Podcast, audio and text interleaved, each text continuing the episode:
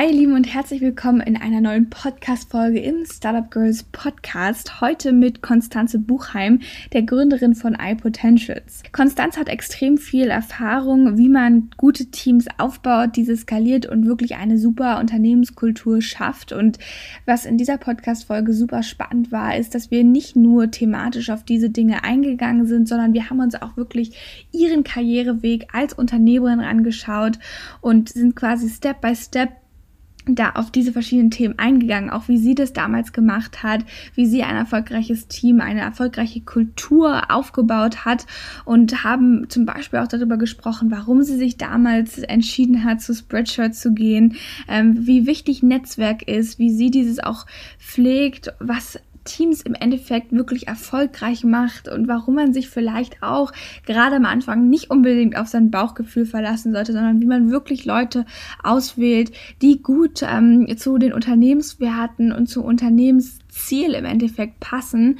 Ähm, wir haben auch darüber gesprochen, wie man richtig Feedback gibt, wie man diverse Teams aufbaut, sind auf Remote-Teams eingegangen. Also deswegen ist die Podcast-Folge auch ein bisschen länger geworden, haben wirklich viele interessante Themen besprochen und ähm, mir hat die Podcast-Folge auch wirklich sehr viel neue Insights gegeben, auch für meinen persönlichen Weg und ähm, deswegen liegt mir die Folge wirklich sehr am Herzen. Ich wünsche euch ganz viel Spaß dabei, sie anzuhören und in diesem Sinne ja, enjoy und ähm, let's go.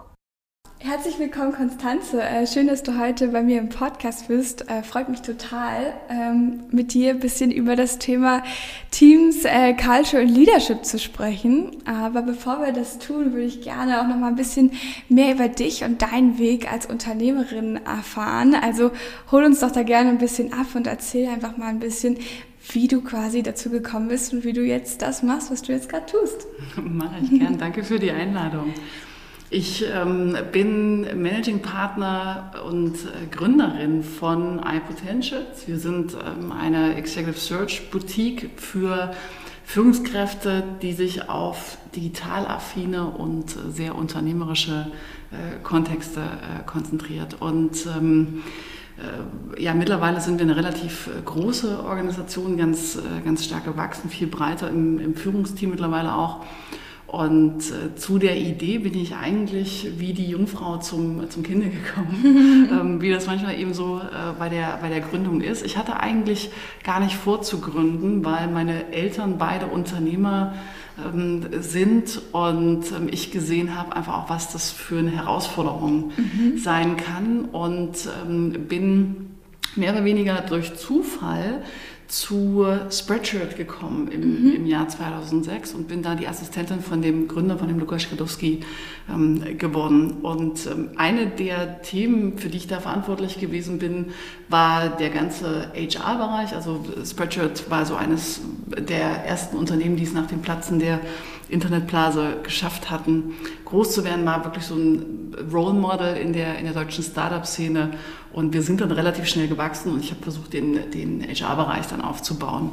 Und habe da relativ schnell gesehen und gemerkt, es gibt eigentlich keinen HR-Manager und auch keine Personalberatung, die uns in dem Feld unterstützen konnte, weil keine von, äh, von den genannten die Digitalfunktionen verstanden hat damals und ähm, eben auch nicht die Strukturdynamiken in einem relativ schlecht finanzierten Startup, das monatlich sich verdoppelt. Mhm. Ähm, und äh, keiner konnte das wirklich eben auch übersetzen, was das kulturell bedeutet für, was müssen die Menschen mitbringen, die da reinkommen und so weiter und so fort. Und so habe ich das relativ lange selber gemacht und parallel eben auch die Gründungs- und Investmentaktivitäten von, äh, von Lukas begleitet und betreut und habe so relativ schnell ein Gründernetzwerk aufgebaut. Mhm. Zu einem sehr frühen Zeitpunkt war da so am Nukleus des entstehenden Ökosystems und habe gesehen in den oder gemerkt in den Gesprächen mit den, mit den Gründern, die haben alle die gleichen Probleme. Ja? ja? Alle die mhm. gleichen Probleme. Und da war dann einfach absehbar, die, die, äh, das ganze Digitalthema, das ganze Themenfeld Startup wird riesengroß werden. Das begann sich dann so 2007, 2008 in Berlin zu konzentrieren. Mhm. Und so ist dann die Idee entstanden zu sagen, Mensch, komm, dann äh, machen wir das einfach selber. Mhm. Ja? Äh, ich als Unternehmerin für Unternehmer und wirklich aus der Szene heraus, aus dem Kundenverständnis heraus, wirklich mit, äh, mit, der, mit der Dienstleistung. Und das haben wir gemacht, sind dann mit der ähm, Startup-Szene, also 2009 habe ich gegründet, sind dann mit der Startup-Szene und aus der Startup-Szene heraus gewachsen, hatten eine sehr hohe Street Credibility, weil wir wirklich von drinnen ja. ähm, entstanden sind. Das hat echt äh, geholfen und sind dann relativ schnell auch als die ähm, Old Economy ähm, in das Thema eingestiegen ist, ähm, eben auch empfohlen worden und äh, mittlerweile ein recht äh, großes Team. Ich bin nach wie vor auch noch äh, Geschäftsführerin zusammen mit meiner Partnerin äh, Martina van Hettinger und ähm, beschäftige mich immer noch ganz massiv mit diesem Themenfeld Company Building aus der Organisationskultur und Teamperspektive, weil das auch in Deutschland und Europa gar nicht so viele können und mhm. ähm, aus dem Company Building kommend ähm, denken können und bringe dieses Wissen in, ähm, also versuche das bestmöglich zu teilen. Mhm. Ja, also deswegen freue ich mich auch, ähm, hier zu sein, weil das, als wir gestartet sind, wirklich ein Themenfeld war, um das sich keiner gekümmert hat. Mittlerweile alle merken, okay, das ist eigentlich echt einer der Erfolgsfaktoren. Genau, und ähm, in dem Kontext investiere ich auch in mhm. äh, Startups, begleite und berate ganz viele Unternehmen, bin da als ähm, Advisor drin mhm. und ähm, ja, versuche das, das Wissen zu streuen, bestmöglich. Cool. Ähm, wer war damals wir? Also hast du ursprünglich schon gegründet, mit der du jetzt immer noch Geschäftsführerin, wo ihr immer noch Geschäftsführerin zusammen seid? Nee, ich habe damals tatsächlich mit dem Lukas gegründet. Ah, okay, okay. Ähm, und ähm, auch ziemlich cool, ne? Du kommst ja. du, wahrscheinlich kamst du dann so als Werkstudentin auch rein damals oder? Nee, nee, als, als Festangestellte. Auch kamst du schon als ähm, Festangestellte. Okay. Und wir haben dann drei Jahre zusammen gearbeitet. Ähm, Lukas ist dann nach Berlin gegangen, hat in Berlin Team Europe äh, gegründet, mhm. ja so als einen der ersten Company Builder und hat dann gesagt, so Konstanze, komm nach Berlin, komm nach Berlin. Und ähm, so ist dann, weil wir halt wirklich diesen Bedarf gesehen haben, ähm, dann die Idee entstanden, zusammen zu gründen. Mhm. Und ähm, das war eben auch eine gemeinsame Gründung. Also es war kein Investment von Lukas, mhm. sondern es war eine gemeinsame Gründung, weil das Team Europe Portfolio dann eben auch langsam gewachsen ist und mhm. wir alleine schon in diesem Portfolio gesehen haben, es gibt einen unglaublichen Bedarf. Das heißt, ähm, Lukas mit Team Europe hat dann 12.500 Euro reingelegt, ich habe 12.500 Euro reingelegt. Und dann sind wir tatsächlich, und das war auch eine, ähm, also so rückblickend war das wirklich, wirklich, wirklich hart. Ja. Wir sind mhm. wirklich aus dem Cashflow haben wir diese Organisation aufgebaut, ähm, mhm. jetzt zu einer Organisation, die äh, komplett äh, perfekt finanziert mhm. ist, 30 Mitarbeiter, Mitarbeiterinnen hat. Mhm. Ähm, das ist schon ähm, eine große unternehmerische Leistung, sage ich jetzt mal, von, ja. von null nichts zu ja. haben und das da aufzubauen. Ja, auch keine Fremdfinanzierung mit drin zu haben. Genau, ne? ja. genau. Und ja. das, ähm, das ist deshalb recht, ähm, recht schwierig, weil du dir keinerlei Fehler erlauben darfst. Mhm. Ja, du musst eigentlich immer bestmöglich antizipieren, was passieren wird. Du musst unglaublich nah, das ist eigentlich ein Vorteil am Kunden mhm. sein und am Markt und genau verstehen, wie sich der Markt entwickelt und immer einen Schritt vorher sein und genau wissen, wie, wie viel, wie stark gehe ich wirklich in Wachstum rein und äh, investiere da und was wäre Harakiri-mäßig. Und äh, um die Story dann eben auch abzuschließen, ähm, ich hatte dann eben, ähm, also ich habe wirklich durch die Gründung mit Lukas einen sehr guten Start gehabt. Ich erlebe das auch jetzt zurückblickend wirklich als Privileg, so ein Pionier der Startup-Szene, den alle kannten, ähm, dann im Rücken zu haben, weil das ein riesengroßes vertrauensstiftendes Merkmal gewesen ist und mir auch geholfen hat, auch als Frau mhm. in der Szene Fuß zu fassen. Mhm. Das ist mhm. wirklich, ähm, wirklich, wirklich gut. Aber wir haben dann eben auch gemerkt, 2012 ist das dann so gewesen, und ich war ja alleine in der Geschäftsführung, also Lukas mhm. ähm, äh, war ja dann nicht aktiv äh, wirklich drin. Da haben wir gemerkt, es ist eigentlich nicht mehr so förderlich, äh, mhm. Team Europe drin zu haben, weil wir uns deutlich breiter aufgestellt haben, mhm. wirklich Marktlösungen gebaut haben. Und wenn du dann eben einen Kernplayer des, äh, des Marktes drin hast, ähm, hast du einfach keine Neutralität. Mhm. Ja? Oder dir ja. wird zumindest keine Neutralität mhm. unterstellt, sagen wir es mal so. Und äh, gleichzeitig ähm, haben wir gemerkt, ein Cashflow-Business aufzubauen, ist einfach folgt einer ganz anderen Logik als ein VC-Back-Business ja. äh, aufzubauen. Plus, wir sind ja eben auch immer stärker in die Old Economy gegangen mhm. und da waren dann eben auch nicht die Netzwerke. Und dann ähm, habe ich dann äh, gesagt, äh, also ich würde ganz gern mhm. den, den Anteil erhöhen. Und ähm, wir haben das dann so gemacht, ich hatte ähm, sehr frühe Shares von Lieferheld und mhm. äh, Delivery Hero, auch durch die Arbeit mit Team Europe und habe dann ah, okay. ähm, diese Delivery Hero Shares verkauft mhm. und habe mit dem Erlös dann Team Europe komplett rausgekauft, mhm. 2013. Ähm, war dann ganz kurz alleiniger äh, ähm, Anteilseignerin von, von iPotentials. Das war ein ganz wichtiger unternehmerischer Schritt und als äh, ich dann dadurch sozusagen die komplette Freiheit hatte, ähm, äh, bin ich dann mit der Martina äh, mhm. zusammengekommen. Mhm. Martina hat dann auch ein Drittel der Organisation gekauft mhm. und zusammen mit Martina habe ich dann ab 2014 ähm, das Unternehmen auch so gebaut, wie es heute ist. Und das war eben auch ganz, ganz wichtig, Martina, mhm. dass Martina dazugekommen ist. Und ähm, ist ja auch ein, ein Themenfeld, über das wir sicher sprechen werden, weil wir beide sehr divers sind, mhm. aber die gleiche Idee davon haben, mhm. was, wir, was wir bauen wollten. Ja? Und die Fähigkeiten, die da auch Martina mit an den Tisch äh, gebracht hat und ähm, mitbringt, die hätte ich oder die habe ich so gar nicht. Ja. ja. Und ähm, ich würde jetzt heute oder wir, wir, würden nicht dastehen, wo wir stehen, wenn wir das da nicht eben wirklich ähm, operativ auf deutlich breisere Füße äh, gestellt hätten. Deswegen mhm. ähm, das war ein ganz wichtiger äh, Schritt so für iPotentials.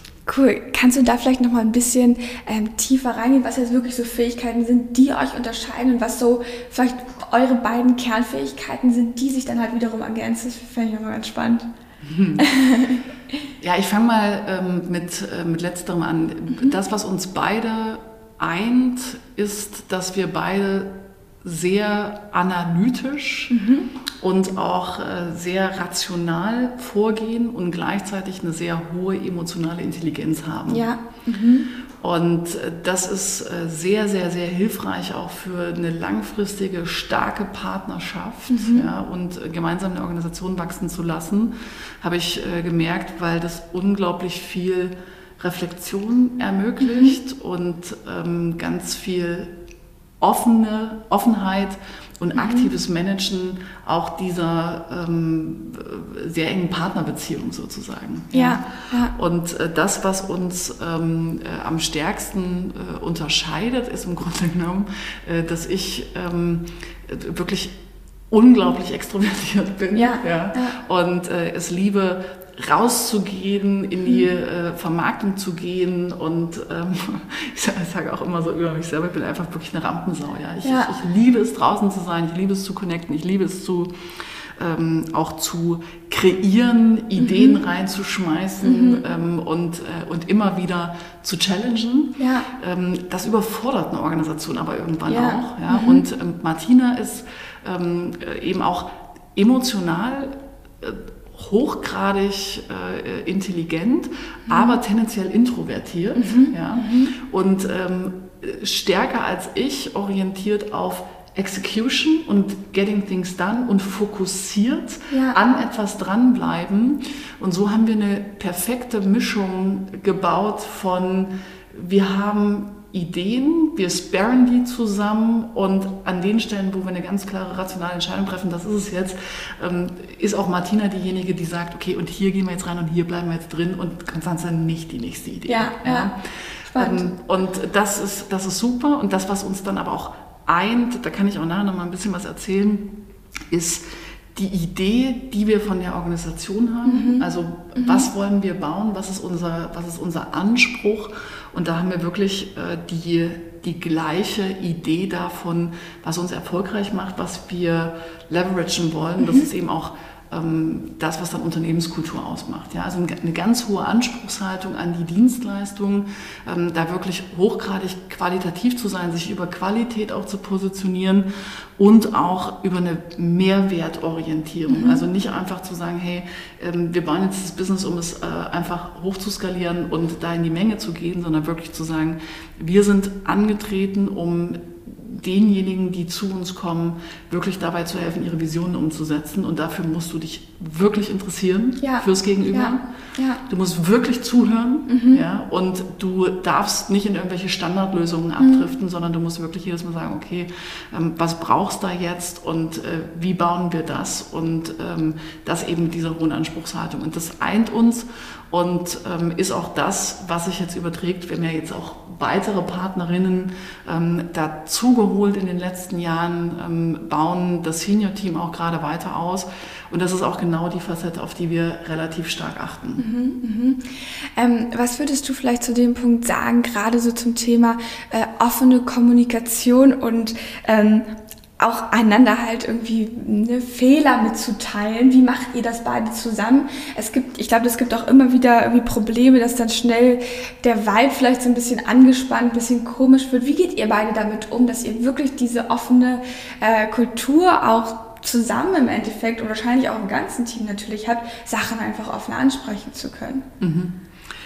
Also es ist in allererster Linie erstmal das Commitment auf hundertprozentige Transparenz. Mhm. Ja, und ähm, als wir äh, angefangen haben, miteinander zu arbeiten, haben wir gesagt, äh, eigentlich ist alles denkbar, solange der andere darüber informiert ist. Ja, und ähm, da eine Transparenz ist und diese Vertrauensebene einfach nicht verletzt ja. wird. Ja. Mhm.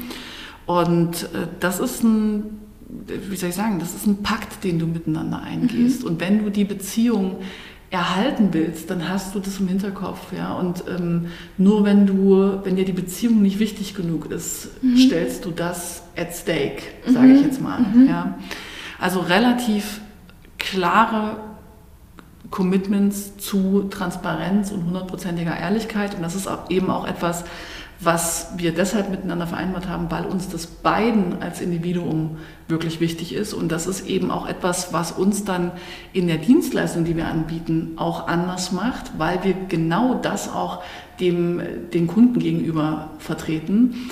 Wir reden keinem Kunden nach dem Mund, ja, ja. sondern die Kunden kommen gerade deshalb zu uns, weil wir, weil sie von uns erwarten können, dass wir ihnen die Wahrheit sagen ja. ja und äh, das eben auch tun, wenn es weh tut. Ja, ja. Ähm, und wir arbeiten auch mit niemandem, der die Wahrheit nicht vertragen kann, weil es niemandem dient. Es dient dem Kunden nicht, es führt bei uns nicht zu einem erfolgreichen Projekt und es dient auch übrigens den Kandidaten und Kandidatinnen nicht, mit denen wir äh, arbeiten. Deswegen machen wir das nicht.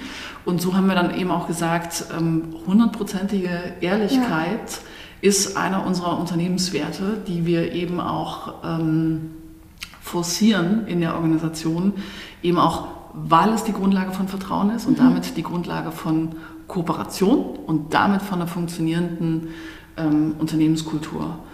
Und wie stellst du das dann im Alltag sicher? Es war ja auch noch eine Frage von dir, ähm, ist relativ einfach und gleichzeitig sehr schwer. Ja. Ja. Es bedeutet quasi an jeder Stelle, wo dir etwas auffällt und wo du merkst, es kommt ein Thema auf, ja, oder du hast eine Frage oder es gibt irgendeinen Klärungsbedarf, den genau an der Stelle sofort anzusprechen. Und zwar in einer Art und Weise, die eben auch wieder emotional intelligent ja. ist. Ja, das ja. heißt mit äh, also klar, aber mit Rücksicht auf die Beziehung und die Person. Und ähm, das bedeutet einfach zu lernen, wie man ordentlich Feedback gibt und ordentlich Feedback annimmt auch. Ja. Und ähm, da haben wir gemerkt, so das können wir schon relativ gut, aber auch nicht zur Perfektion und haben dann irgendwann gesagt, okay, das müssen wir unternehmensweit ausrollen und haben dann wirklich ähm, mit dem gesamten Unternehmen Feedback-Trainings gemacht im cool. Sinne von, wie gebe ich Feedback, wie gebe ich ordentliches Feedback, wie nehme ich ordentliches Feedback an. Das hat extrem geholfen ja. ähm, äh, in, dieser, äh, in dieser Kultur. Ja. Läuft immer alles perfekt? Nein, ja, das, das geht ja. gar nicht. Ähm, aber solange du dich darauf verlassen kannst, dass es artikuliert wird und dass auf der anderen Seite dir zugehört wird, ähm, ist das eigentlich äh, echt ganz erfolgsversprechend, möchte ich mal sagen. Ja, prima. Ähm, ich habe vielleicht noch eine Frage, die noch mal ein bisschen äh, zurück in, in der Zeitleiste geht. Und zwar, ähm, vielleicht kannst du mir noch mal so ein bisschen erzählen, wie du quasi dich damals auch entschieden hast, zu Spreadshirt zu gehen. Weil ich glaube, gerade viele Leute, die dann, ja, aus dem Studium rauskommen entweder mhm. oder auch schon ein bisschen Erfahrung haben, Praktika gemacht haben, ist halt immer dann doch die große Frage, okay, äh, was ist jetzt der nächste Step? Wie treffe ich richtige Entscheidungen? Vielleicht kannst du da noch mal so ein bisschen erzählen, wie das damals für dich war, wo du gesagt hast, okay, äh, das mache ich jetzt. Klar, manchmal ist vielleicht auch ein bisschen vom Zufall, vom Glück, wie auch immer abhängig, aber vielleicht hast du da irgendwie noch so ein bisschen Insight, äh, wie es dir damals dabei ging. Mhm. Ja, das ist ein ganz äh, wichtiger äh, Punkt und, und, und eine super Frage. Da kann ich auch äh, zwei Sachen erzählen. Also wie bin ich zu Spreadshirt gekommen? Im Grunde genommen über die Art der Kommunikation und auch wieder, also du siehst, es zieht sich durch, ja. Ehrlichkeit. Mhm. Weil Spreadshirt damals einfach durch eine unglaublich ehrliche Anzeige aufgefallen ist, mir aufgefallen ist. Und dann dachte ich so, oh wow, die sind anders. Ja. Und äh, ursprünglich war es eigentlich so, dass ich, ähm, ich habe mich sehr für den Kapitalmarkt mhm. interessiert, mhm. ja, also wollte ähm, ins, ins Kapitalmarktgeschäft, äh, habe mich für die Börse äh, interessiert und habe da eben auch Praktika gemacht in, in, während meines Studiums und war dann in einer Institution, die ich kulturell einfach nur furchtbar fand. Ja. Also fachlich war das genau das, was ich machen wollte, ja, mhm. aber äh, die Kultur war ein Grauen, ja, also ähm, äh, wirklich nichts zu tun mit äh, Augenhöhe und, mhm. Äh, und, und, und, und Wertschätzung. Ähm, und äh, dem, wie ich mir dann eben so vorgestellt habe, wie man ähm, interagiert. Und dann aber auch, und da kamen so meine ersten unternehmerischen äh, Züge raus, unglaublich lange Entwicklungswege, in denen das Potenzial gar nicht äh, ausgeschöpft wurde aus meiner Sicht. Also wirklich im Sinne von ähm, der Entwicklungsweg, der mir da skizziert wurde, war, du musst erst mal vier Jahre da sein, dann musst du acht Jahre da sein, dann musst du zwölf Jahre da sein und dann kannst du vielleicht mal Führungskraft werden ja, und äh, in der Logik etwas gestalten, wo ich dachte so, nee, das ist keine Option für mhm. mich. Ich möchte irgendwo reinkommen und direkt gestalten. Ja, ja. ja. Und da habe ich gemerkt, okay, das Großkonstrukt und eben auch diese Finanzwelt konkret damals, die ist es nicht und bin dann eben über eine Anzeige von, äh, von Spreadshirt gestolpert, wo im Grunde genommen, ich verkürze jetzt sehr stark, äh, drin stand hier, das ist, äh, das ist, was wir machen, das ist, wer wir sind und äh, bei uns wird unglaublich viel gearbeitet, aber was uns zusammenschweißt, ist die Idee an der Sache und ähm, wir haben Spaß dabei. Also ja, es, es, ja. war, es war einfach anders. Ich meine, das ist heute vollkommen normal, aber mhm. ich rede vom Jahr ähm, 2004, 2005. Ja, ja, Da war das nicht normal und ähm, stand halt auch drin, wir arbeiten viel, aber dafür wird eben auch äh, fair vergütet und wir haben Spaß. Ja? Und dachte ich so, ja, ehrlich. Nice, ja. Und ähm, dachte dann so, okay, wenn ich äh, fertig bin, dann ähm, schaue ich mir da an, ob es da eine, eine, ähm, eine Stelle gibt und ähm, wusste, dass ich einfach nicht, ich bin kein Spezialist. Ne? Mhm. Ich bin äh, Generalist, ich will immer den Marktüberblick, ich will einfach, deswegen bin ich jetzt auch so froh, in dieser Rolle zu sein, weil das so eine Ökosystemperspektive ja. ist ja. Ähm, und wirklich so aus so einer Helikopterperspektive drauf gucken, sagen, okay, wo sind welche Stellhebel, wie ja. kann, ich die, äh, kann ich die bauen und zueinander fügen. Und ähm, da, da, war eben dann, als ich fertig war, ähm, eine Assistenzstelle frei. Wie viele Mitarbeiter hatte Spreadshirt zu der also Zeit? 60, 70. Oh, okay, wow. Mhm. Mhm. Und ähm, dachte dann so, ja, perfekt. Ja, ja. Äh, in dem Unternehmen, das kulturell mich irgendwie angezogen hat, äh, eben so eine Generalistenstelle, perfekt, ähm, bewerbe ich mich. Und dann hat mich Lukas gefragt im Bewerbungsgespräch, was willst denn du machen? Ja. Ähm, ich gesagt, ich mache alles außer HR und mich selbstständig. Ja. Und ähm, ich meine, was ich heute bin, ist äh, Unternehmerin im Themenfeld HR. Ja? Und das ist dann eben so mein ja. Tipp, den ich, äh, den, ich, den ich geben kann. Oder, oder zwei Tipps. Ja? Ähm, der eine Tipp ist wirklich zu sagen, folgt da ruhig auch am Anfang Impulsen. Ja? Also ich hatte diesen Impuls von, okay, hier ist mir nicht genug Impact, ich konnte das damals noch nicht benennen. Ja. Das kann ich heute mhm. benennen. Ja, das konnte ich damals nicht benennen. Mhm. Ähm, folgt solchen Impulsen und geht da auch nach und schaut auch einmal rein, was spricht euch an. Ja? Und das Zweite ist eben ein äh, bleibt offen und holt euch wirklich viele Informationen, weil ähm, warum habe ich HR abgelehnt und warum habe ich Unternehmensgründung ähm, abgelehnt? Weil ich mich nicht damit auseinandergesetzt habe. Ja. Und weil ich geglaubt habe, dass die wenigen Berührungspunkte, die ich bis zu dem Zeitpunkt hatte, dass die Realität sind. Ja. Und die Realität zu HR war, ich hatte im Studium HR und das war so ziemlich das schlimmste Fach, ja. das ich haben konnte, ja. weil dort einfach, ähm, und das ist das äh, Schlimme an, in Anführungsstrichen, alter HR, ähm, es wird komplett aus der ähm, Rechts- und Administrationsperspektive gelehrt. Ja, ja. Und das war genau das, was mich nicht angesprochen hat. Deswegen habe ich gesagt, ich mache HR nicht. Ja. Das ist aber viel zu früh dann geurteilt oder verurteilt gewesen. Und genauso habe ich eben auch nur meine Eltern gesehen mhm. ja, in der Unternehmensgründung.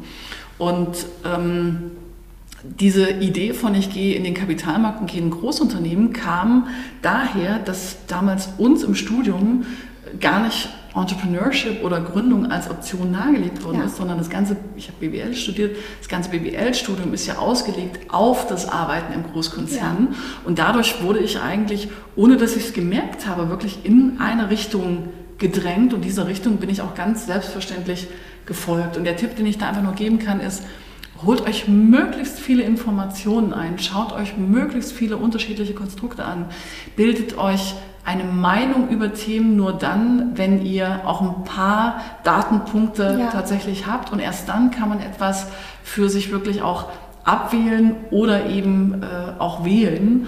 Und ähm, ich bin wirklich eines Besseren belehrt worden dann. Mhm. Ja? Also mhm. Lukas hat dann gesagt, naja, wirst einfach jetzt erstmal HR machen müssen, weil das Thema wird, also wir wachsen ja. brutal, das Thema wird relevant.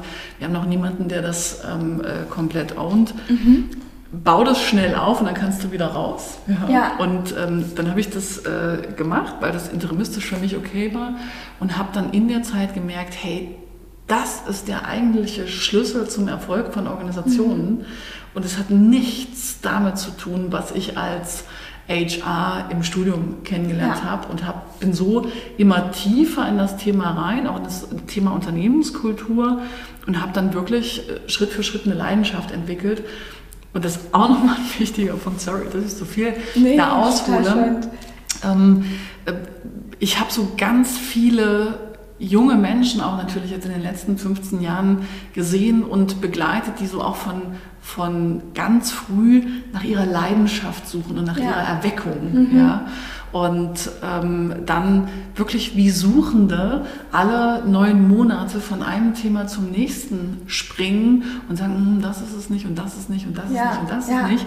Das ist dann wiederum das andere Extrem. Mhm. Ja? Nachdem du dich wirklich mal für ein Thema nach einer ordentlichen Analyse ja. für ein Thema entschieden hast, kann ich nur sagen, bleib dann auch mal drin. Ja. Denn Leidenschaft kann sich eigentlich erst entwickeln, wenn du wirklich mit Hingabe und Tiefe in ein Thema eingestiegen bist. Und Leidenschaft ist nichts, was in Stunde Null da ist, sondern die kommt.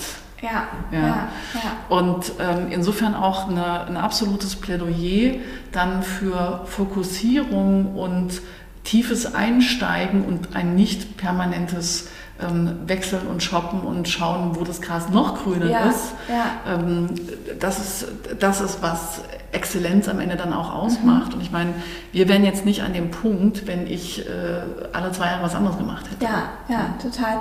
Äh, wo würdest du dann vielleicht sagen, was ist dann für dich so ein Kriterium, war vielleicht dann auch ähm, damals, wo du noch vorher äh, eher in dem Kapitalbereich ähm, warst, wo du dann sagst, okay, äh, ab wann merke ich dann, okay, das ist jetzt wirklich nicht meins und jetzt muss ich den Shift machen? Weißt du, also ab wann mhm. ähm, merke ich dann, okay, ich hoppe jetzt zwar nicht von dem einen zum anderen, aber jetzt, es passt einfach nicht. Also wie ja. kann man das so erkennen dann vielleicht auch für sich? Ich glaube, damit strugglen viele tatsächlich. Ja. Ich glaube, es ist, ähm, also das ist hochgradig subjektiv. Ja, total. Ja, das, ja. Ich glaube, das kannst du nicht ähm, verallgemeinern. Das, was ich so für mich sagen würde, ist, die, ähm, der Grad der Radikalität. Ja, also ich kann mich wirklich an diesen Moment erinnern, als die Personalverantwortliche in dem Konzern dann mir gegenüber saß und äh, diesen Karrierepfad so skizziert ja. hat, was ich vorhin erzählt habe. Und ich mir dachte, auf keinen Fall. Ja. Indiskutabel. Sprechen wir nicht drüber, rede ja. ich nicht drüber, das ist keine Option. Ja, ja, I'm sorry. Ja. Ähm, und es war, es war glasklar, es war schwarz-weiß. Ja. ja. Das ist ähm, etwas, wo ich sage, wo ich wirklich auch sagen kann, ähm, also auch einer meiner Sprüche, die ich immer wieder sage, follow your heart, but take your brain with you. Ja. ja. ja. Ähm, an der Stelle zu sagen, so nein, das ist es nicht. Ähm, und ich reflektiere das emotional und rational. Mhm. Ja. Mhm. Ähm, was der, die andere Facette ist, ist in einer Tätigkeit, in, einer, in einem Umfeld, das du grundsätzlich gut findest, ja, und wo du grundsätzlich auch erkennst, dass du eine Wirksamkeit entfalten kannst und auch wirklich viele gute Tage und Momente hast ähm, und einfach mal eine schlechte Phase ist ja? ja. Oder ähm, du bestimmte Aufgaben erledigen musst, wo du sagst, ach, das ist jetzt irgendwie nicht so meins. Ja. ja? Das ist was, wo ich sage, das gehört dazu. Mhm. Das ist in jedem Job. Ja. Und es ist eben auch in einer sehr, in einem sehr unternehmerischen Umfeld, auch in einer sehr modernen Führungskultur, deine Verantwortung, eigenverantwortlich dich da im Grunde genommen wirklich ähm, am Schlawittchen zu packen und zu sagen, okay, was kann ich verändern? Ja. Wie kann ich es verändern, damit es in eine Richtung geht, die uns allen dient? Ja. ja? Und das eben auch zu versuchen und anzugehen und nicht drauf zu gucken, passiv in mhm. so einer mhm. Opferhaltung, ach, das ist jetzt irgendwie nicht so schön. Gucke ich mir mal noch eine Weile an und wenn es niemand verändert, dann gehe ich. Ja, ja, ja, ja. Das ist nicht das, was, ähm, was eine Organisation oder dich als mhm. Individuum ähm, voranträgt. Ja, da kann ich nur den Appell dann ja. ähm, äh, wirklich äh, in den Raum stellen, zu sagen, find raus, was dich stört, versuche es zu ändern und versuche es eben in eine Richtung zu bringen, die dazu führt, dass ihr alle äh, profitiert. Eins und eins ist drei. Ja, ja. Ist da so eine, ähm, so eine Logik. Ja. Und wenn du dann irgendwann merkst, okay, ich habe das jetzt wirklich mehrere Monate versucht. Ich, ja. habe, hier, ich habe das gemacht, ich habe das gemacht, ich habe das gemacht, ich habe das gemacht. Und alles bringt nichts. Und du merkst, ähm, dein, dein Energielevel geht immer weiter runter. Ja und du kannst wirklich sagen, ich habe alles probiert, dann ist ein Moment, wo ich sage, okay, ähm, dann vielleicht nicht sofort die Profession wechseln, aber ja. dann ist vielleicht der Moment, tatsächlich ein Unternehmen oder, oder eine Organisation zu verlassen. Ja, ja. Ähm, und äh, das aber rational zu bewegen. Das, was wir aber erleben in ganz vielen Kontexten ist, ähm, es ist ganz nett, ja, und es ist entertaining und dann wird es mal hart und im ersten Moment, wo es hart wird, ähm, verlassen, ja. verlassen alle das Konstrukt so kommst du nicht weiter. Ja, so ja. kommen auch Organisationen nicht weiter, Individuen nicht weiter, funktioniert nicht. Ja, ja ich glaube auch, also da ähm, sprechen wir gleich nochmal drüber, auch Feedback ähm, zu geben gegenüber Menschen, die dir vielleicht ein bisschen, äh, die über dir stehen, vielleicht auch im Unternehmen, super, super wichtig. Und ich glaube, damit tun sich auch viele Leute schwer, gerade wenn du vielleicht ein bisschen schüchtern, ein bisschen mhm. introvertiert und einfach Angst hast, äh, bestimmte Sachen jetzt vielleicht anzusprechen. Aber lass uns doch vielleicht nochmal ganz kurz ähm, da die Perspektive äh, ein bisschen wechseln und nochmal reingehen und schauen, gerade ähm, wenn sich Teams von Anfang an vom Scratch, wie man immer so schön sagt, aufbauen. Was würdest du sagen, gerade was hast du auch gemacht, um, um da einfach so die ersten passenden Leute zu finden? Und gerade wenn du ähm, noch keine Ahnung vielleicht von dem Thema HR hast, hm. so, wie geht man da vor? ja, das ist, also du kannst da ehrlicherweise nur begrenzt strukturiert mhm. vorgehen. Du musst wirklich erstmal anfangen. Du sitzt wirklich da mit einem weißen Blatt Papier ja, mhm. und ähm, du musst einfach irgendwie anfangen. Und das, ähm, das kann sein, dass, das, dass du ganz anders anfängst, als du dann irgendwann tatsächlich. Äh, sozusagen ja. endest, weil du musst ja überhaupt erstmal an den Punkt kommen, wo du den sogenannten Proof of Concept im ja. Businessmodell mhm. überhaupt ähm, erarbeitet hast, ja. Und ähm, insofern ähm, kann ich da nur sagen, wirklich erstmal vom Businessmodell kommen, ja, mhm. von, von dem Wertbeitrag kommen, den wir als Organisation dem Markt geben wollen und diesen Wertbeitrag in Worte fassen, mit, mit dieser Idee wirklich rausgehen, stark drüber reden. Das machen ganz viele nicht, weil sie dann sagen, hm, die Idee könnte kopiert werden und so weiter und so fort. Ja, das Quatsch. ist Bullshit. Ja. Ähm, da gibt es genug äh, Podcast-Aussagen dazu, dass ja. das wirklich nicht stimmt. Also ich kann wirklich nur sagen, redet darüber, was euch bewegt mhm. und was ihr bewegen wollt. teilt das an möglichst vielen Stellen und ihr werdet Interessierte finden. Und dann muss man einfach wirklich erstmal ähm, anfangen zusammenzustellen. Da gibt es ein gutes ähm, Buch, das ist auch ganz äh, äh bekannt von, von Simon Sinek, Start with Why. Ja. Ähm, eben gar nicht so sehr über das What zu reden am Anfang, sondern wirklich am Anfang wirklich eher über das Why zu Dieses reden. Golden Circle Prinzip. Ganz ne? genau, Ja. ganz ja. genau. Ne? Ja. Also du sagst, so, es gibt so Why, How, What und äh, die meisten kommen auf der What-Perspektive, also was, ist, was sind die Produkte, die wir bauen wollen. Und das, was aber Menschen in einer ganz frühen Phase bewegt, sind Emotionen. Ja.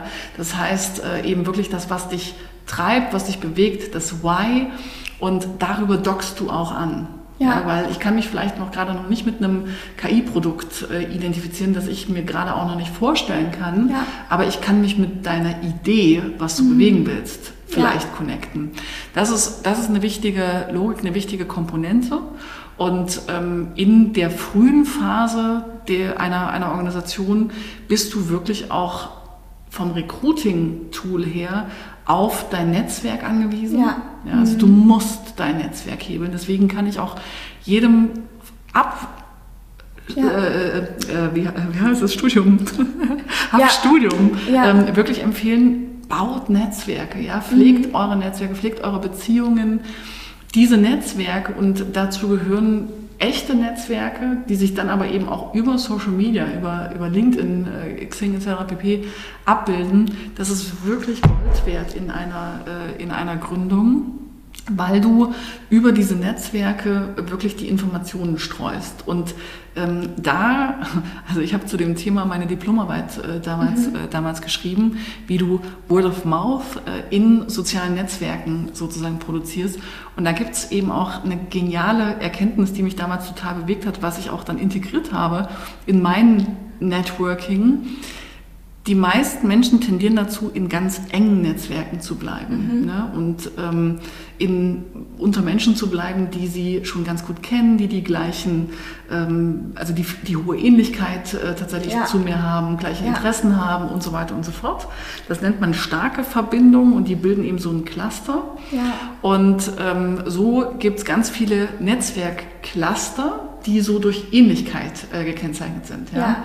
Und die einzelnen Cluster sind aber über schwache Beziehungen miteinander verbunden. Das heißt, mit der Menge an schwachen Kontakten, also Menschen, mit denen ich nicht regelmäßig interagiere, Ja. mit denen ich äh, nicht alle Interessen teile, über die stelle ich eigentlich sicher, ja, auch das, das bildet auch LinkedIn zum Beispiel ab, ähm, dass meine Informationen in ganz andere Netzwerkcluster reinkommen und nicht die ganze Zeit in meiner Bubble, Ja, ja. von Bubble redet man ja da auch gerne mal, äh, in meiner Bubble zirkulieren. Ja? Deswegen von Anfang an wirklich breite Netzwerke bauen und diese Netzwerke dann auch ähm, wirklich nutzen und leveragen. Warum? Du hast keine Marke, du hast keine Ja. Finanzierung, du hast nichts, was dir irgendwie Vertrauen gibt Ja. als Organisation. Vertrauen ist aber das, was Menschen dazu bewegt, zu joinen, Ja, quasi. ja, ja. Und deswegen ist die ein, einzige vertrauensgebende Komponente, die du hast, du selbst und die Beziehung, die du pflegst. Und das ist der Grund, weshalb Networking funktioniert. Und der Ansatz, mit dem du zusammenstellst, also gerade wenn du jetzt in, ganz früh ins Co-Founder-Recruiting zum Beispiel gehst, weil du sagst, naja, ähm, ich weiß noch nicht, wen ich wirklich dann brauche auf Spezialistenebene, Ja. aber ich brauche einen Co-Founder. Ähm, da kann ich, ähm, also da, da arbeite ich mit einem, oder wir mit einem, mit einem Modell, das wir auch selber entwickelt haben, wo wir sagen, es gibt eigentlich so drei Bereiche, die du berücksichtigen musst. Ja? Es gibt in einer Organisation unterschiedliche Aufgaben, es Ja. gibt in einer Organisation unterschiedliche Rollen, also Experte, Management, Unternehmenslenkung und es gibt eine Unternehmenskultur, typischerweise. Ja. Ja. Und du kannst das relativ gut in Profile übersetzen. Das heißt, du kannst Aufgaben in Kompetenzen übersetzen, die du brauchst. Du kannst Rolle in Persönlichkeitstypen übersetzen, die du brauchst. Und du kannst Unternehmenskultur in Haltung übersetzen, die Ja. du brauchst. Also Werte, die eine Person mitbringt. Also das heißt, du kannst es recht klar ableiten, wenn du weißt, was ist das Businessmodell, das ich bauen will, wie sieht ungefähr mein Businessplan aus, ja, ja kannst ja. du relativ analytisch dich wirklich mhm. hinsetzen und sagen, ähm, das leite ich jetzt mal äh, davon ab. Und da kriegen wir ganz häufig die Frage, ähm, wenn ich jetzt einen Co-Founder suche, brauche ich einen Klon von mir selbst ja. oder brauche ich eigentlich das Pendant, also jemand, der mhm. mich wirklich ergänzt? Und die Antwort auf die Frage liefert dieses Modell. Ja? ja. Weil wenn du sagst, ich habe unterschiedliche Aufgaben, heißt das automatisch, du brauchst auch unterschiedliche Kompetenzen. Also mit Blick auf Kompetenzen brauchst du Pendant. Ja. ja? Du hast unterschiedliche Rollen in einer Organisation. Das heißt, mit Blick auf den Persönlichkeitstyp, also das, was ich vorhin auch meinte mit Martina und mir, ne? extrovertiert, introvertiert, super, wenn du ein Pendant hast, ja. weil du dich dadurch breiter aufstellst. Du hast aber nur eine Unternehmenskultur, mhm. deswegen musst du in puncto Werte. Haltungen, ja. Werte ja. einen Klon tatsächlich reinholen, beziehungsweise zumindest jemanden, der mit deiner Idee der Value Creation kompatibel ist, damit ihr am gleichen Strang zieht. Ansonsten produziert man relativ schnell eine Situation, in der Meinungen gegeneinander gehen. Mhm. Ja? Mhm. Und zwar nicht Meinungen darüber, wie etwas zu passieren hat, sondern was überhaupt zu passieren ist. Und das ist ganz schön Energy Draining im, äh, im Zweifelsfall. Mhm. Da, ähm, und da ist auch die schleichende Grenze zwischen Diversity und Unternehmenskultur. Diversity ist etwas, was du brauchst, das definiert sich aber im Persönlichkeitsfeld, ja, mhm. Persönlichkeitstypenfeld. Und Kultur ist etwas, was du wirklich auf der Haltungsebene ähm, sicherstellen musst, was, äh, was ähnlich ist. Ja. Da mhm.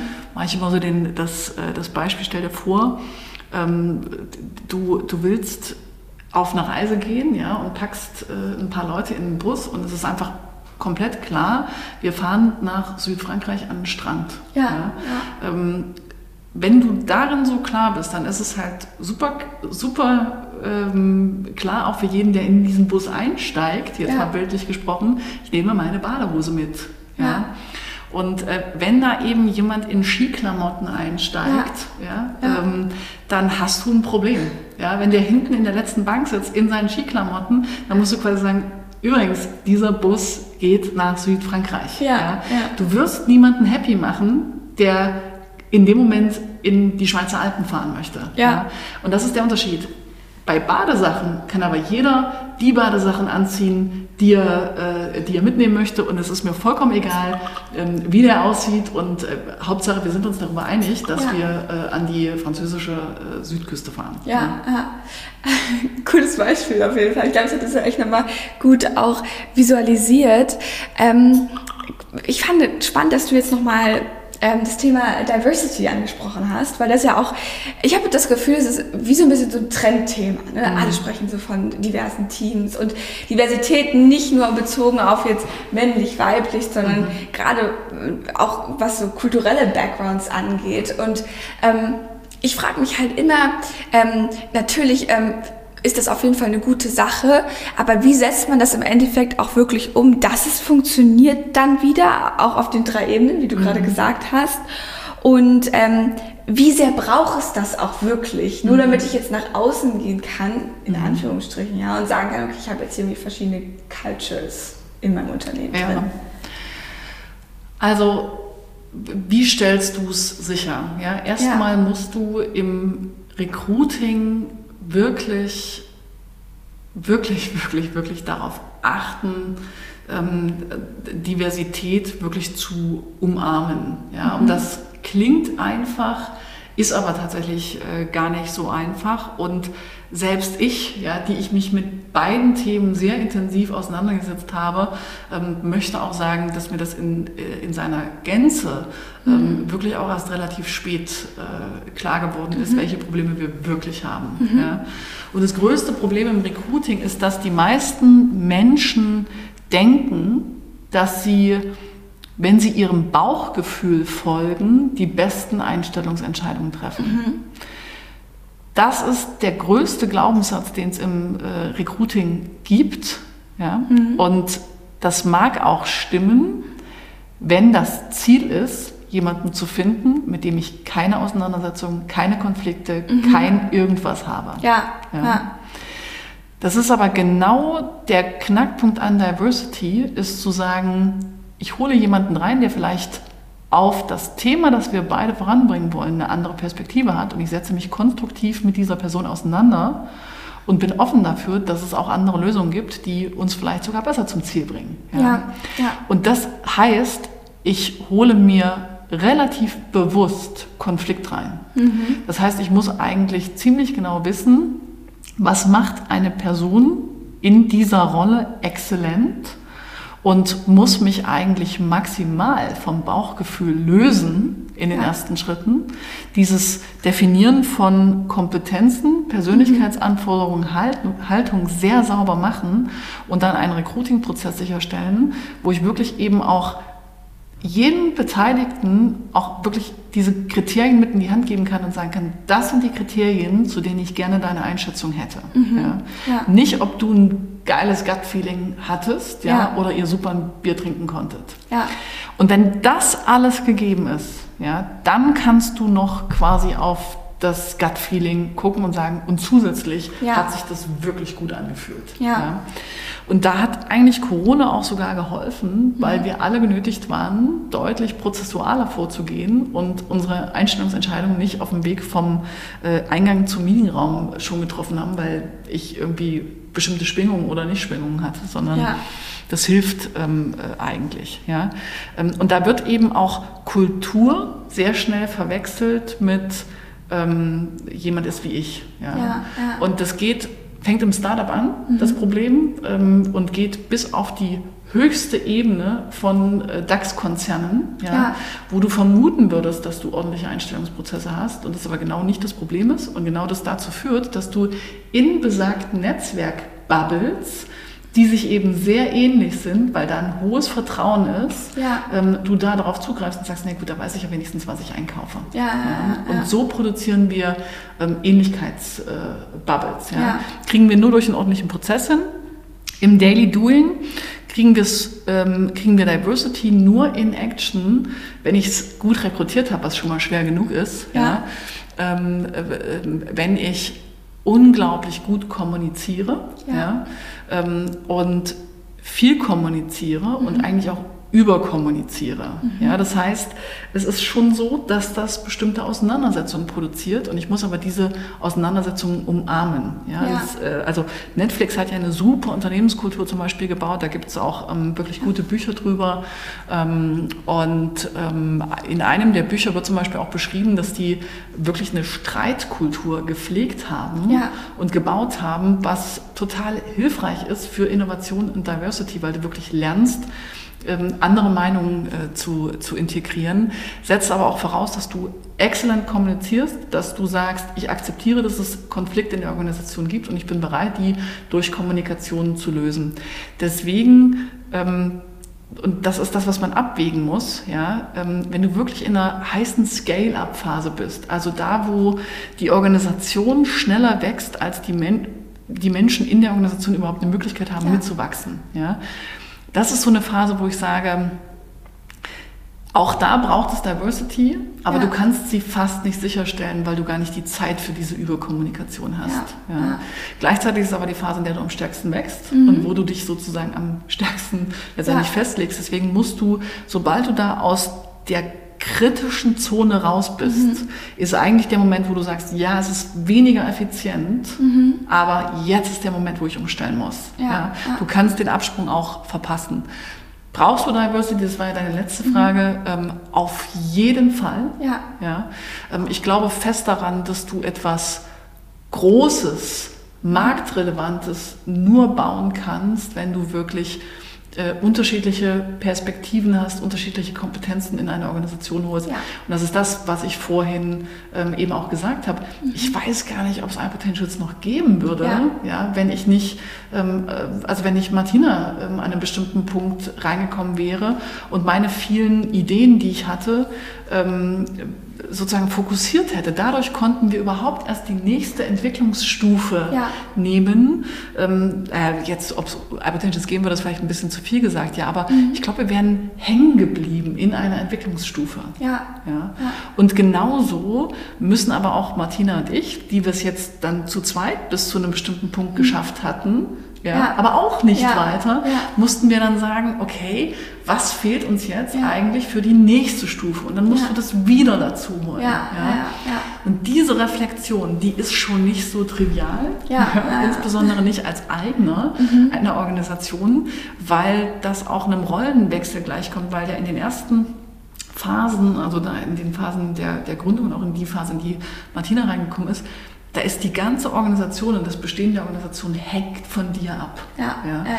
du bist eigentlich immer und überall der Retter, die Retterin äh, der Organisation und bist eigentlich irgendwie so the single star. Ja. ja. Und genau das ist dann aber eines Tages die Limitation. Ja. ja. Und dann musst du sagen, okay, ich bin es nicht mehr und ich trete jetzt hier raus zurück und ich nehme eine andere Rolle ein. Ja. Und ähm, manche machen das gar nicht, manche reflektieren das nicht, manche machen das, indem sie ganz rausgehen und mhm. manche machen das, indem sie sagen, ich kriege das hin und hole parallel ein Management-Team rein. Ja. ja? Mhm. Ähm, du brauchst aber also das tut auch weh. Ja. ja. Das tut auch echt weh, dann zu erkennen, okay, ich bin eigentlich gerade die Limitation dieser mhm. Organisation. Ja, ja, klar, das ist dann natürlich auch viel ähm, Selbstreflexion und auch wirklich sich einzugestehen, was ja. braucht es jetzt als nächstes. Ne?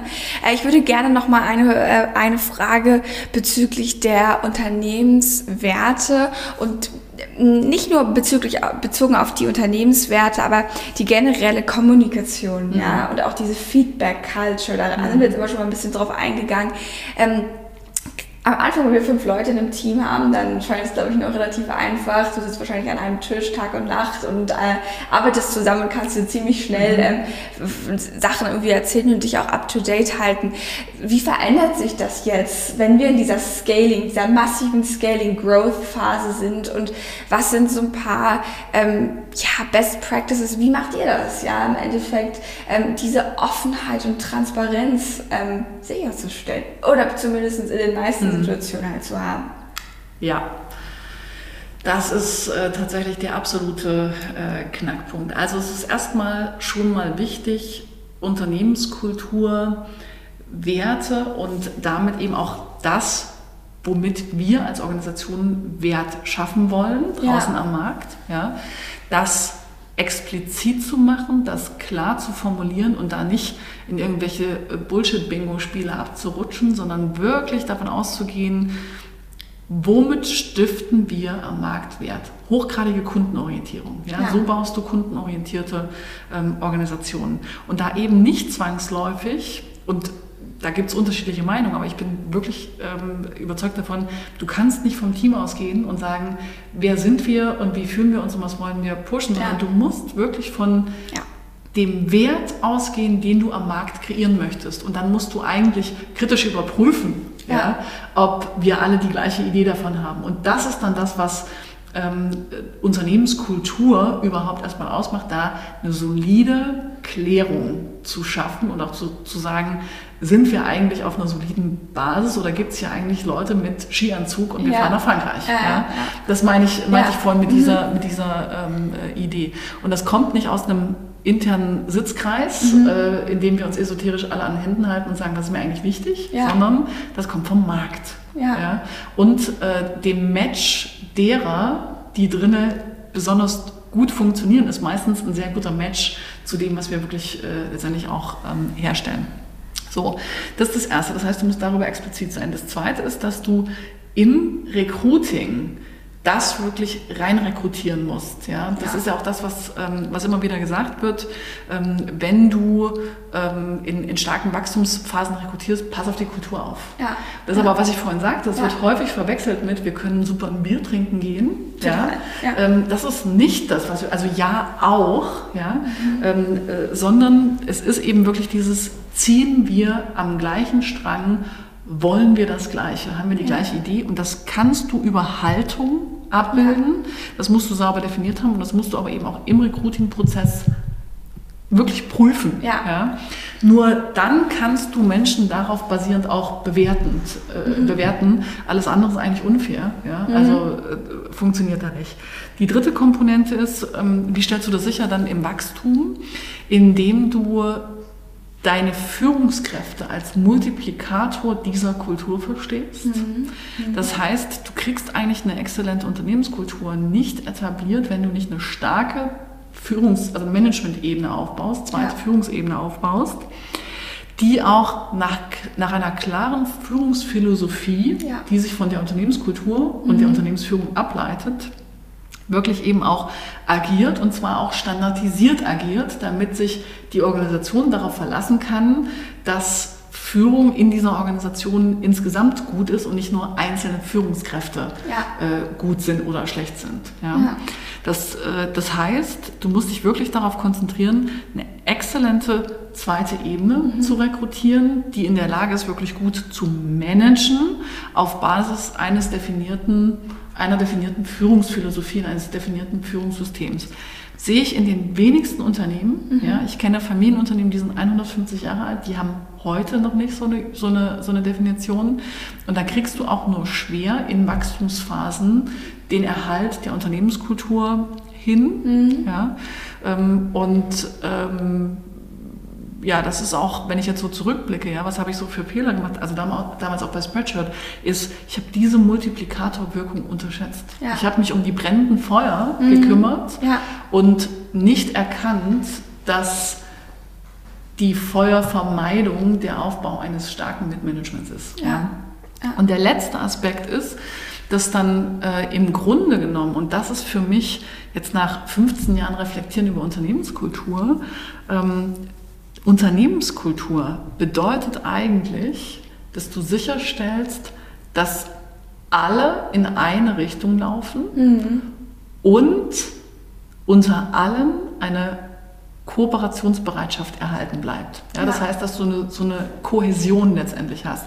Du hast das Gefühl, dass ich, oder ich habe das Gefühl, dass ich wirklich in eine Gang gehöre, ja, ja. Ähm, zu denen ich auch gehören will mhm.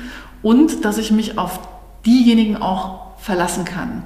Und das ist im Grunde genommen die Aufgabe von Kultur und von Kulturarbeit, ist deine Aufgabe, du musst Kooperationsbereitschaft erhalten. Und das ja. ist, wer sich damit ein bisschen auskennt aus dem Studium vielleicht, ist reine Spieltheorie. Ja. Ja?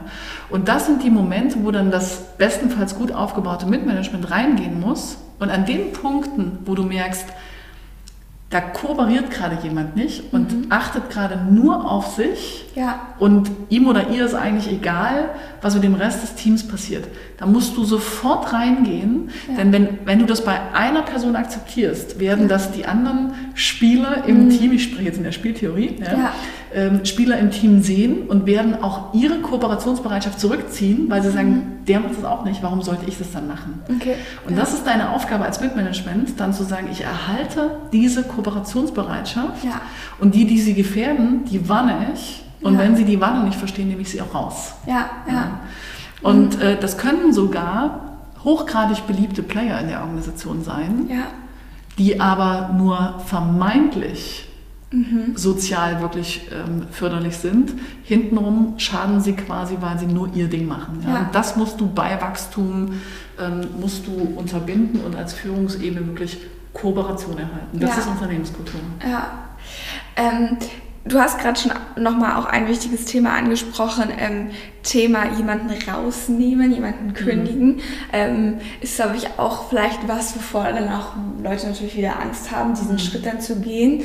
Ähm, da würde ich auch gerne noch mal kurz ein bisschen drauf eingehen, ähm, wie so ein, so, so, ein Prozess aussieht, wie man das am smoothsten irgendwie auch als Management mhm. oder als, als äh, auf Führungsebene, ähm, je nachdem, wo man sich natürlich dann auch befindet, ähm, macht und wie man am Schritt vorher halt aber diese Feedback-Kultur mhm. erstmal noch fordert. Mhm. Ja.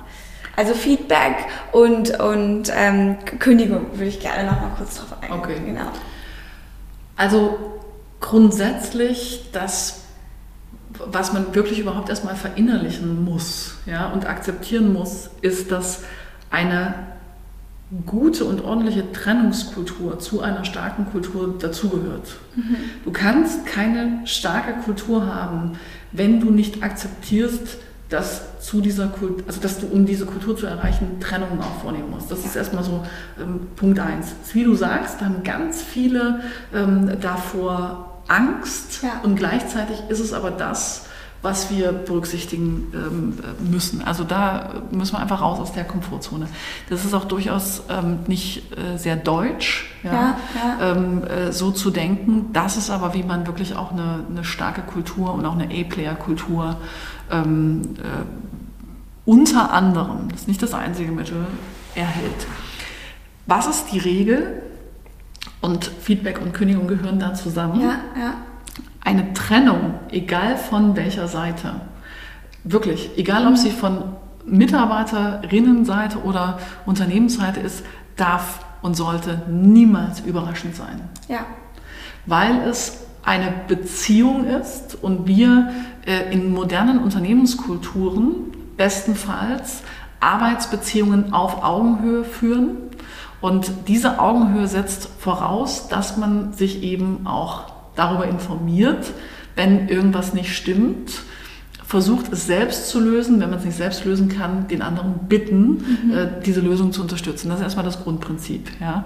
Und äh, der, der Knackpunkt äh, ist, dass du das eigentlich in Systeme dann bringen musst. Ja? Das, was soll das heißen? Ähm, ich ähm, also Schritt ein, im Schritt 1 äh, muss ich erstmal wie ich es vorhin auch schon gesagt habe, definieren, was mir wichtig ist ja. Ja, als, äh, als Manager, Managerin. Ich muss ganz genau sagen, welche Werte werde ich akzeptieren, also das heißt, welches Verhalten werde ich akzeptieren, welches werde ich nicht akzeptieren und welche Ziele wollen wir erreichen. Ja. Ja, das muss einmal äh, grundsätzlich klar sein. Und es muss aber in einer modernen Führungskultur beidseitig sein. Das heißt, ich fange erstmal schon mal damit an, dass ich ein Erwartungsgespräch führe. Ja. ja. Und dieses Erwartungsgespräch ist beidseitig. Mhm. Beide Seiten formulieren ihre Erwartungen an Verhalten und auch Zielerreichung. Ja. Und dann baue ich mir im Grunde genommen kleine ähm, Steps ja, ja. Ähm, der wöchentlichen, maximal zweiwöchentlichen äh, Interaktionen ich glaube auch wirklich daran, dass das maximal zweiwöchentlich mhm. sein sollte, wo man wirklich kurze Sparring-Momente hat. Es kann 15 Minuten sein, es kann 20 Minuten sein, ähm, wo man einfach Themen, die anstehen, miteinander bespricht und wo man auch ad hoc Feedback geben kann. Ja. ja. Also das ist wie, wenn ich das mit einem Schulsystem vergleiche, das ist beidseitig so ein bisschen wie so ein äh, so Mini-Leistungskontrollen. Ja. ja. Ich kriege während des Schuljahresverlaufs immer wieder so Rückkopplungen, ähm, was, äh, was funktioniert hat oder, äh, oder nicht funktioniert hat. Aber nicht aus einer Kontrollperspektive, sondern aus der Perspektive von ähm, Beziehungshygiene. Mhm. Ja? Ähm, was, ähm, was müssen wir eigentlich sozusagen spiegeln, ansprechen? Ähm, damit wir A, auf diese Ziele hinarbeiten, B, uns ordentlich gegenüber äh, verhalten. Und ähm, wenn das alles sozusagen normal läuft, komme ich irgendwann in ein Entwicklungsgespräch und in diesem Entwicklungsgespräch kann man dann ähnlich wie in so einer, ich, ich mag den Vergleich eigentlich nicht, aber er visualisiert ein bisschen, was ich, äh, was ich sagen will, kommt man eigentlich in so eine Zeugnissituation, wo man sagt, ja, okay, so kann man eigentlich unsere Zusammenarbeit bewerten, so kann man die Ziele bewerten. Ja. Ähm, was machen wir da draus? Ja? ja. Wo sind Entwicklungsfelder? Ähm, wo sind ähm, Felder, in denen du schon äh, perfekt bist? Was heißt das für die nächsten Schritte? Ja? So, das ist ja der Normalverlauf, ähm, den es so hat. Dafür braucht es, wie ich schon sagte, wöchentliche oder, oder biweekly ja. ähm, äh, Fixes oder Interaktionen ähm, und eben auch in regelmäßigen Abständen Entwicklungsgespräche, in denen man einfach mal die Metaebene einnimmt. Das Themenfeld Kündigung ist eigentlich dann der Bereich, wo du auf dieser ähm, mental perfekt gedachten Linie, die ich gerade skizziert habe, Abweichungen hast. Ja, das ja. heißt, ähm, du hast es schon fix, du sprichst ein Thema an, das im ersten Moment erstmal nur ein Thema ist, ja. ja. wo du ganz sachlich, rational sagen kannst, und das ist nämlich genau der Knackpunkt bei Feedback geben. In dem Moment, wenn du es sofort machst, kannst du einfach nur benennen, was da war, weil es ist noch nicht emotional aufgeladen. Ja. Ja? Ja. Wenn du das aber in dich reinfrisst und dann so Bonuspunkte sammelst ja, ja. oder, oder äh, Maluspunkte sammelst in dem Fall, ja, dann explodiert, es irgendwann Ja. und äh, dann wird es auch emotional, dann wirst du unprofessionell Ja. und äh, dann ist es auch in aller Regel so, dass es für den anderen überraschend ist, weil er ja noch nie gehört hat, Mhm. Ja, dass, Äh, dass es ein Problem gibt. Deswegen ist die beidseitige Verpflichtung in dem Moment, wo was ist, ist offen anzusprechen. Ja? Mhm. Und dann bespricht man auch da, egal welche Seite, bespricht man miteinander, ähm, wo sozusagen die Abweichung war, Ja. wie man sich's gewünscht hätte und man ähm, schafft ein neues Agreement miteinander, ein neues Commitment. Ja. Ja? Und ähm, dann hat jede Seite die Möglichkeit, sich an dieses Agreement zu halten. Dann bist du eigentlich wieder on track. Ja? Ja. Oder, und das ist das, was ich vorhin meinte, äh, dann riskierst du es aber eigentlich bewusst, ja, du hältst dich halt trotzdem nicht dran. Ja. Weil dann sagst du halt, ja, wir haben das zwar besprochen, aber irgendwie ist es mir dann doch nicht so wichtig, Ja. äh, wie äh, ich signalisiert habe. Ja. Das heißt, es findet halt sozusagen ein, zwei, drei Wochen später die nächste Verletzung in die gleiche Richtung statt. Ja? Und äh, das wäre dann spätestens das, wo ich ähm, als Führungskraft ähm, die Person mal rausnehmen würde und sagen würde, hey, was ist los? Ja, wir Ja. haben das äh, grundsätzlich ganz ursprünglich schon im Onboarding kl- geklärt. Wir haben ein Erwartungsgespräch gehabt, ist eigentlich klar, Ja. ähm, was wichtig ist. Wir haben Weekly Job Fixes, da haben wir das jetzt letzte Woche auch schon mal, das heißt, wir haben schon mal dreimal drüber gesprochen. Ja. Wir hatten ein Commitment, ähm, du hast dich nicht dran gehalten. Was ist das Problem? Ja. Ja, ja, hm, hm, äh, wollte ich eigentlich nicht und das ist die Ursache und so und so und so, Ja, ja. Und ja. da würde ich halt wirklich dann sagen, okay, lass es uns jetzt bitte nochmal festhalten, Mhm. ja. Aber ich werde das auch nicht noch achtmal ansprechen. Das ist für mich wirklich wichtig dafür, dass wir vertrauensvoll miteinander arbeiten können. Können wir das miteinander äh, vereinbaren, ja oder nein? Und wenn es dann nochmal stattfindet, das ist dann meistens dann der Punkt, wo ich äh, eben auch schon andeute, okay, Warnschuss. Ja. ähm, und wenn das nicht funktioniert, dann müssen wir uns eigentlich trennen. Das Ja. heißt, es finden eigentlich mehrere Vorgespräche Ja. statt Ja. und die Kündigung ist zumindest in dem System, so wie ich es praktiziere, das dritte oder das vierte Gespräch. Ja, ja, ja, ja. Ähm, und da weißt du eigentlich auch schon, dass dann die Kündigung kommt. Das gilt auch übrigens für mich als äh, Arbeitgeber auf der anderen Ja, Seite. ja. Ja. Ähm, und wenn ich viermal nichts unternommen habe, Ja. um es zu verändern, ja, Ja. Ähm, dann ist es auch okay. Und Ja. äh, dann ist es auch okay, weil offensichtlich ist hier nicht oder sind hier nicht beide Seiten Ja. gleichermaßen bereit, Ja. an der Beziehung zu arbeiten. Ja. Und das ist es einfach. Es, sind, es braucht beide Seiten. Es ist, wie ich vorhin gesagt habe, Kooperation. Und sobald eine Seite sagt, nee, äh, also ich spiele überhaupt keine Rolle, du musst machen, haben wir eigentlich ein Problem. Ja. Wie trackst du diese äh, Gespräche? Also ist es wirklich so, dass ihr ähm, dabei mitschreibt, jetzt blöd Mhm. gesagt, aber weil oftmals hast du ja vielleicht auch irgendwie dann die, diese Situation, du hast es besprochen, die andere Seite erinnert sich vermeintlich nicht dran. Ob es wirklich so ist oder ob es nicht so ist, können wir jetzt vielleicht nicht unbedingt bewerten, du kannst ja nicht reingucken. Aber ähm, ich frage mich immer, inwiefern sollen solche Sachen auch dokumentiert werden, um auch einfach sicherzustellen, okay, hier wurde drüber gesprochen, steht hier, so an dem und dem Ja. Tag äh, haben wir darüber gesprochen. Ja. Also solange das noch in dieser geraden Linie Ja. äh, ist, ne, haben wir das einfach als Agendapunkt Ja. undokumentiert in unserem ähm, Projektmanagement-Tool, über das wir die äh, Jofixe managen. Okay. Also das ist, wir haben Asana, Mhm, ja, ja. und dann steht einfach da äh, in der Agenda zu dem Jofix einfach ein, äh, ein, ein Punkt drin. Ja. Ähm, relevant wird das ja eigentlich erst, sobald äh, die nochmalige Ja. Verletzung des Commitments irgendwie eingetreten ist und ich dann, was ich vorhin sagte, mal eine extra Gesprächssituation kreiere. Und dann mache ich das auch so, dass nicht ich das dokumentiere, sondern Ja. dann sage ich so, hey, ich würde dich bitten, ähm, das, was jetzt so unsere Takeaways aus diesem Gespräch sind, einmal aus deiner Perspektive runterzuschreiben, ähm, Ah, okay. Mhm. um auch sicherzustellen, dass wir über das Gleiche reden. Ja. Ja? Ähm, weil ich habe das auch schon gehabt, dass ich das dann dokumentiert habe. Ja. Ganz Ja, früher, ja, Anfängerfehler.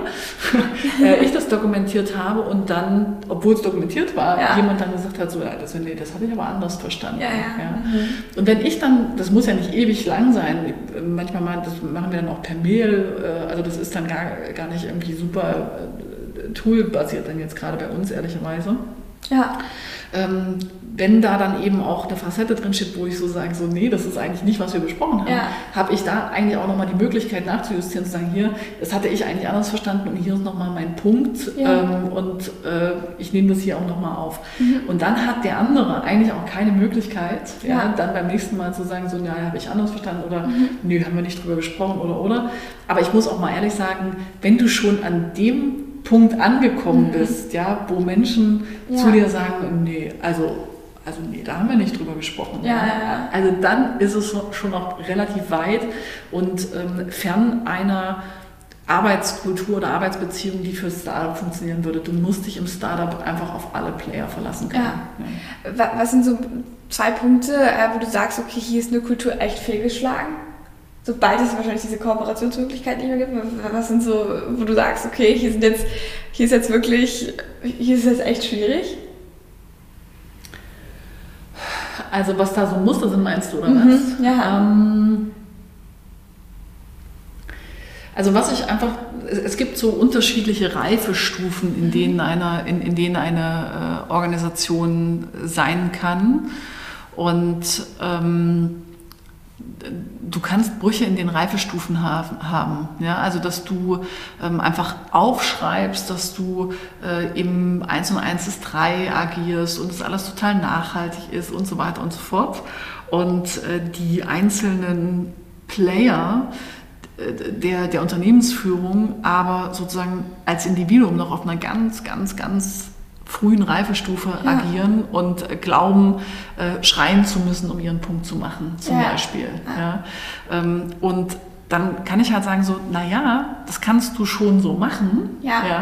Ähm, wenn du so bist und wenn du sagst, das ist mein Führungsstil, Mhm. dann musst du aber auch in der vollen Reflexion drüber sein und sagen, hey, ja, bei uns ähm, werden Ziele dadurch erreicht, dass man sich anschreit. wenn du dann draußen rumläufst und sagst, na, nee, ist alles großartig bei uns, Ja, ja, ähm, und dann äh, ist der Spread aber so groß, ja, dann hast du ein Problem. Und ähm, das ist so ein Phänomen, da sind wir wieder an dem Punkt Ehrlichkeit. Ja. Menschen wollen heutzutage, wenn sie in ein Unternehmen kommen, evaluieren, wie gut und sinnvoll ihre Lebenszeit da eingesetzt ist. Und damit sie das ordentlich machen können, brauchst du ehrliche, valide Informationen. Und du kannst grundsätzlich mit jeder Information umgehen, solange sie ehrlich ist und du auf der Basis eine ordentliche Entscheidung für dich treffen kannst, ob das Ja. für dich okay ist oder nicht. Ja, ja. Das Phänomen war halt immer Rocket Internet für mich. Ja.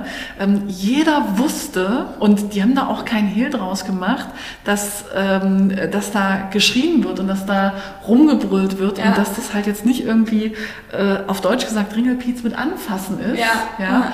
Ähm, aber weil niemand einen Hehl draus gemacht hat und weil es so super transparent war und weil klar war, dass du nach zwei Jahren dieser Schule wirklich in der Lage bist zu gründen, Ja. haben ganz viele Menschen gesagt, mache ich, gehe Ja. ich rein, weil ich dieses Ziel haben will. Ja.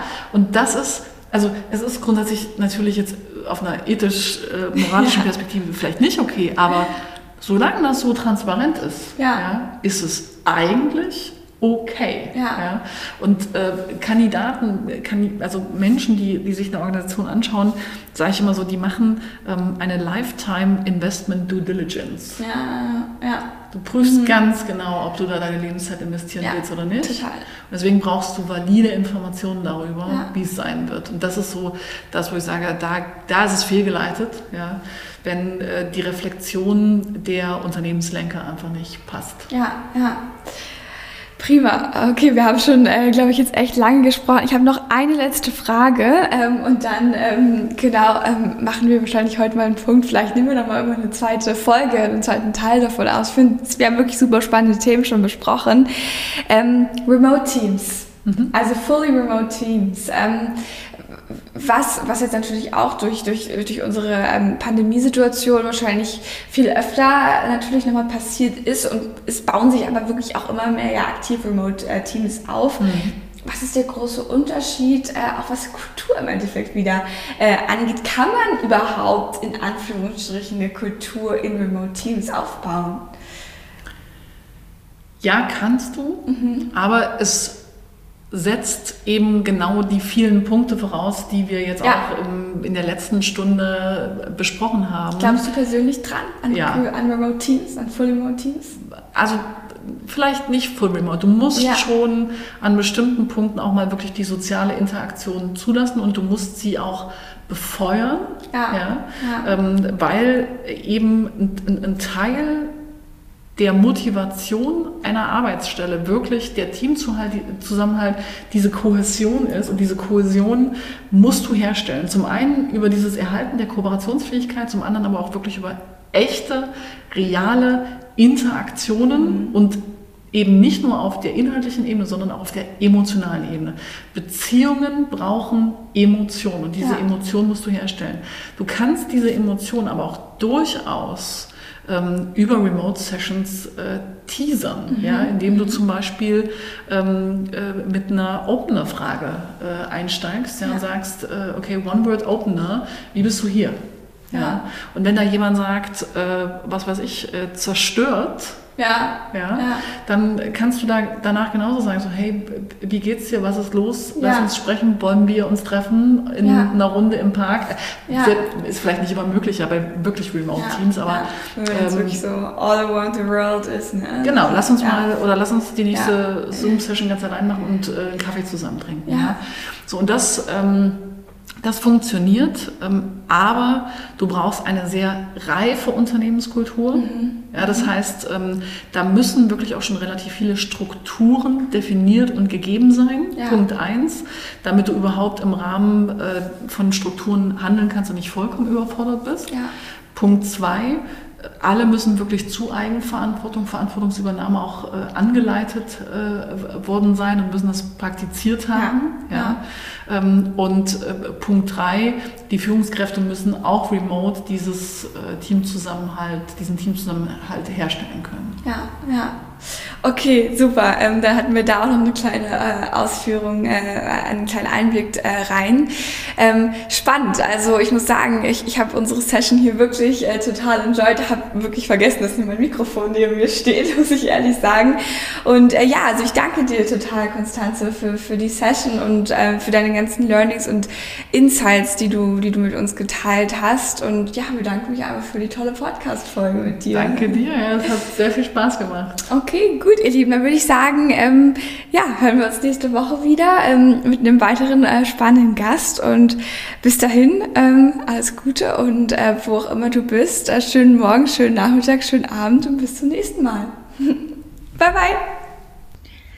So, ihr Lieben, das war's wieder mit einer neuen Podcast-Folge zusammen mit Konstanze. Ich hoffe wirklich, dass sie euch gefallen hat, dass ihr viel mitnehmen konntet. Und wenn ihr das getan habt, würde es mich wirklich sehr freuen, wenn ihr den Startup Girls Podcast ähm, abonniert und ähm, mir vielleicht auch eine Bewertung auf Apple Podcast da lasst. Und ähm, ja, genau, ich wünsche euch, ähm, wie ich auch schon gesagt habe, gerade eine gute Zeit. Und dann würde ich sagen, bis zur nächsten Woche. Bye bye!